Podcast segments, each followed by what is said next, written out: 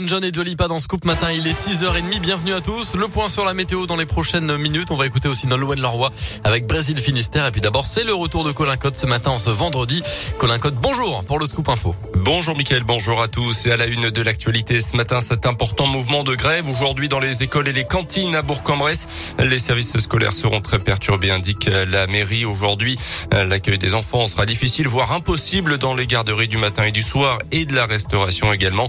L'intersyndicale dénonce la dégradation des conditions de travail des agents. Toutes les informations et les détails sur cet important mouvement de grève à retrouver sur notre site internet radioscoop.com et l'application Radioscoop.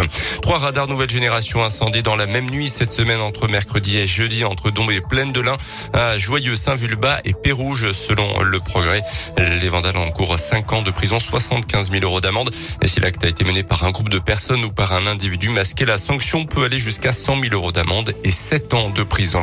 Le temps des retrouvailles au marché des plaisirs gourmands de Mâcon après une année sans rendez-vous. Évidemment, la 15e édition ouvre aujourd'hui au parc des expositions.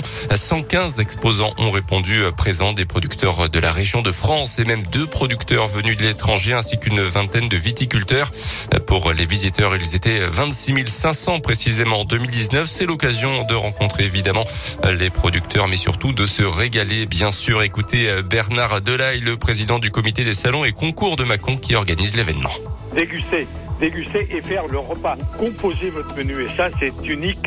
C'est l'ensemble des tables qui sont dispersées tout au long du salon qui permettent aux visiteurs de déguster les produits qu'ils ont eux-mêmes sélectionnés hein, en déambulant au gré des saveurs et des odeurs dans les, dans les allées. Par exemple, j'ai une dame qui fait des crêpes de à la farine de châtaigne d'Ardèche.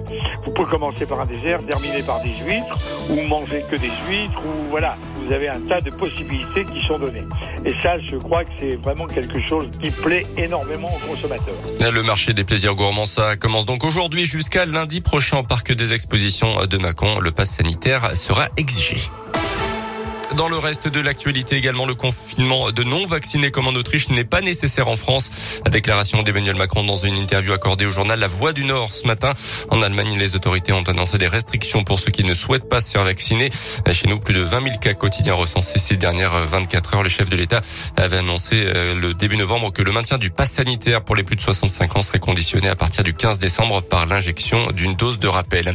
À retenir également cette adolescente de 14 ans placée en garde à vue à Nîmes. Il aurait intimidé à sa professeure d'art plastique en plein cours en faisant référence plusieurs fois à Samuel Paty, cet enseignant de région parisienne tué il y a un an pour avoir montré des caricatures de Mahomet à ses élèves en classe.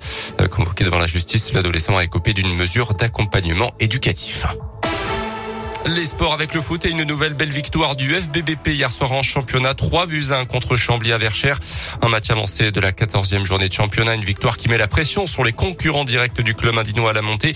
Eux jouent ce soir et à l'extérieur en plus de ça. Un faux pas de leur part permettrait aux Bressans de faire un petit break en tête du classement. On écoute l'entraîneur du FBBP, Alain Pochat satisfait, surtout que là on jouait les premiers et là on va on va maintenant regarder dans le canapé avec une bière euh, la journée de demain. Euh, maintenant c'est à eux de faire leur boulot et puis que forcément soit ils lâcheront des points pour certains, soit il peut y avoir des matchs nuls. Donc pour nous c'est une, bonne soirée parce qu'on sait qu'au moins on a pris trois points précieux pour euh, arriver à la trêve avec un capital point qui, qui valide tout ce, ce travail de, depuis le début de saison. On s'aperçoit que voilà tout le monde est là, présent, qu'on arrive à enchaîner les pour l'instant en tout cas les, les deux compétition et moi je suis très heureux avec ça. Et vendredi prochain, place à la Coupe de France. Ça sera face à Jura Sud, une équipe de National 2 de nouveau à Verchères. Et puis à noter également le retour de la Ligue 1 ce soir avec le choc Monaco-Lille en ouverture. Merci beaucoup Colin Code. Prochain scoop info dans